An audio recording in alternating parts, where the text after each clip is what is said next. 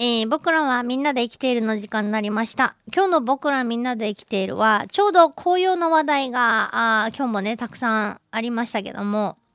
葉っぱが赤くなる植物、いろいろあります。もみじとかね。イチョウは赤くならずに、まあ、緑から黄色になり、なりますけれども、その中でもすごい綺麗な赤になる、ハゼの木の話を紹介しようかなと思うんですけど、ハゼの木といえばですね、私が子供の頃、通学路がちょうどですね、そのハゼ並木になっているところがありまして、これは街、あの、街路樹っていうかね、あの、並木を人工的に作ったんじゃなくて、なんていうか雑木林を通り抜けて、まあ、その間はもう道路がこうちゃんと舗装されてて、えー、民家とかも作られてるようなとこなんですけど、えー、そのなんなんつったらいいかな、まあ、雑木林の並木道をこう抜けていかないといけないとこがあってそこはちょうどもう本当にたくさんハゼがあれもう自生してたんですね。でその下を通る時にやっぱりこう雨とか降ってて傘持ってない時にハゼ負けするんじゃないかなっつってドキドキしながらあ通ったことをですね、あのー、はっきりと思い出してしまうんですけど、ハゼといえば。もう一つね、ハゼ、ハゼといえばっていうので、子供の頃恐ろしかった話、まあ最後にしますけどね。で、そんなハゼなんですが、えー、もともと日本にあった木じゃないかっていう説と、それから中国から渡ってきた木だろうよっていう説と、まあいろいろあるそうです。はっきりしないんだそうですが、えー、もともとまあ山に生えてるやつから、あの、お寺だとか、公園とか、まあ並木道に植えられる葉っぱを落とす木ですね。あの、ハゼは、えー、まあ、緑色の葉っぱから真っ赤っかに紅葉して葉っぱを落とした後ですね、葉っぱを落とした後の、要するに枝だけになった姿も、すごくなんか趣があって、私は、大人になってからね、改めてハゼを遠くから見た時に、なんてこう姿のいい、雰囲気のあるやつだと、えー、思ってね、えー、眺めておりますけど、そんな木です。えー、背丈はですね、だいたい7メートルから10メートルぐらいまでは育つと言われているんですけどね。えー、で、秋の紅葉があとても抑えて美しいことから昔からハゼモミジとも呼ばれて観賞用になってるってことなんですね。で、えー、まあ、ちょっとさっきちょろっと言いましたけども、ハゼ負け聞いたことがあるかなと思いますが、ハゼのね、えー、汁に当たると、買い替えができるって言って。で、ハゼの木はね、実は漆の仲間なんですね。で、学名ではですね、日本語に直すと、ハゼの木の学名は、汁があるっていう名前が付けられてるんです。えー、まあ、その汁ちゃんなんぞってことなんですけど、まあ、かゆい身の元というか、あ皮膚炎を起こす強力な、えー、樹液を持っているということですね。で、えっ、ー、と、昔はね、恥の木と呼ばれてたみたいで、万葉時代からその名前はあったそうなんですけど、その頃は今の山ハゼのことを指して、えー、言っていたと。ハゼの木と山ハゼと2つあって、ハゼの木は葉っぱにほとんど毛がないそうです。で、山ハゼは、あ枝、枝にも葉っぱにも毛が生えてるので、見たらわかるそうです。ええ、万葉時代からあハジの木と呼ばれていたハゼはどうもこの毛が生えてる方の山ハゼのことじゃないかということなんですけどハゼの木といえばあ皆さん何を思い浮かべるかな、まあ、紅葉とか開会とかありますけどもう一つ忘れちゃならんのがハゼの実ですね。ハゼの実ちっちゃい小判みたいなやつ。えっ、ー、と楕円形で山吹色、濃い山吹色というか、黄土色というか、そういう色をしていて、えー、まさに本当にちっちゃい小判、ね、小人さんの小判みたいな感じなんですけど、え、ー、と、楕円形の長い方が5ミリあるかないかぐらいの大きさでね、小判型をしている実がパラパラ落ちているのを子供の頃よく拾っていました。で、えー、そのハゼの実から重要なものが取れて、えー、昔はですね、あのー、農家の重要な換金作物であったと言われます。一体何かっていうと、えー、木蝋ですね。蝋が取れる。えー、ハゼの実からろうそくを昔は作っていたということでまあ今も作っているところはもちろんあるわけですけどほとんどもうね、えー、石油が原料のろうそくにとって変わってしまってハゼの実からろうそくを作ることっていうのはどんどんね減ってしまったということなんですけどハゼの実を熱して絞る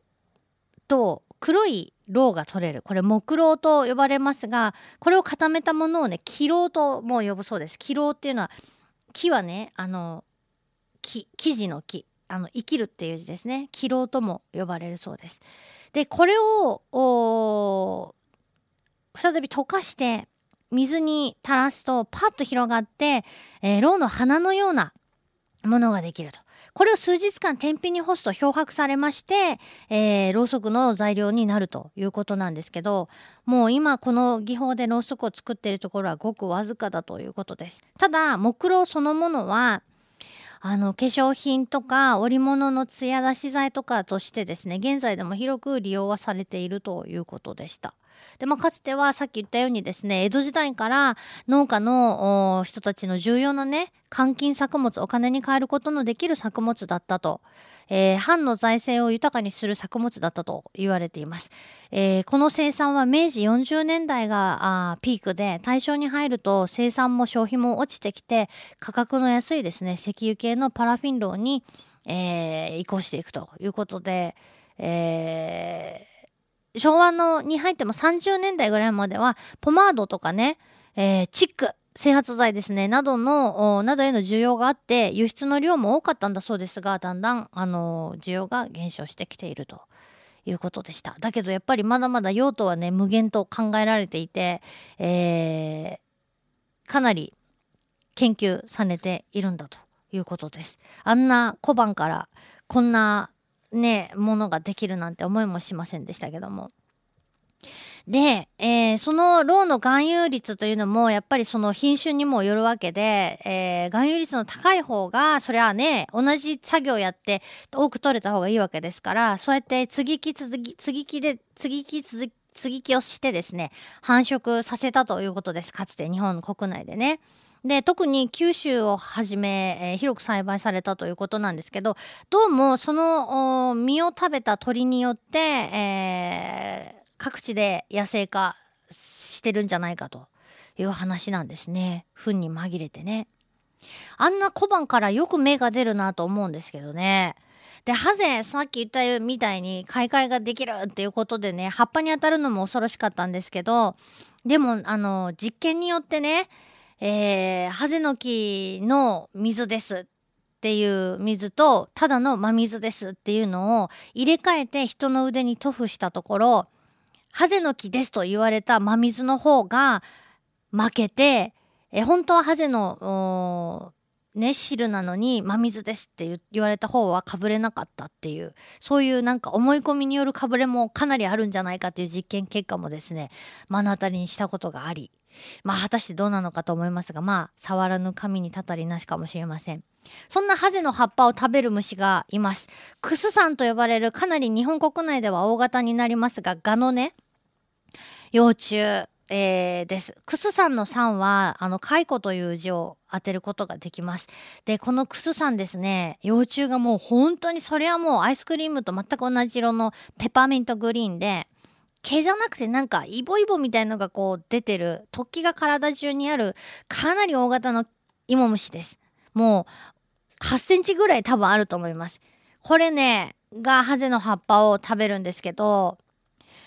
あの子供の頃そのハゼの並木を通っていくのがすごく嫌だった理由の一つにこのクッサンの幼虫がですね6月頃梅雨時期ですねボタボタ落ちてるんですね。もう芋虫毛虫が苦手未だに苦手ですが当時はもっと苦手だったのでもうこれが上から起こっていくんじゃないかっていうのがハゼ負けするよりも恐ろしくこんなにでかい、でかくてペッパーミントグリーンなんで、さぞや目立つだろうと思うんですけど、ここまででかくなると、普通サイズの小鳥じゃちょっともう食べれない。喉詰まっちゃうってことで、こんな大きな芋虫食べれるのはまあカラスぐらいかなと。いうことで大きくなることで意外と食べられずに済んでいるのかもしれないんですけどね。うん、ハゼ負けとクスさんの幼虫はごっつで怖かったです。ということで、えー、紅葉の季節ですがハゼにはそんな能力があるよということでいかがでしょうか？僕らみんなで生きているでした。LoveFM Podcast ラブ f m のホームページではポッドキャストを配信中。あの時聞き逃したあのコーナー。気になる DJ たちの裏話。ここだけのスペシャルプログラムなどなど続々更新中です。現在配信中のタイトルはこちら。Words around the world. 僕らはみんなで生きてる Busan Hotline. ミュージックプライマリー4ポッドキャスト君が世界を変えていく。 Happiness コントローラープラダケシロール。スマートフォンやオーディオプレイヤーを使えばいつでもどこでもラブ f m が楽しめます。私もピクニックの時にはいつも聞いてるんですよ。LoveFM Podcast. ちなみに私はハピネスコントローラーを担当してます。聞いてね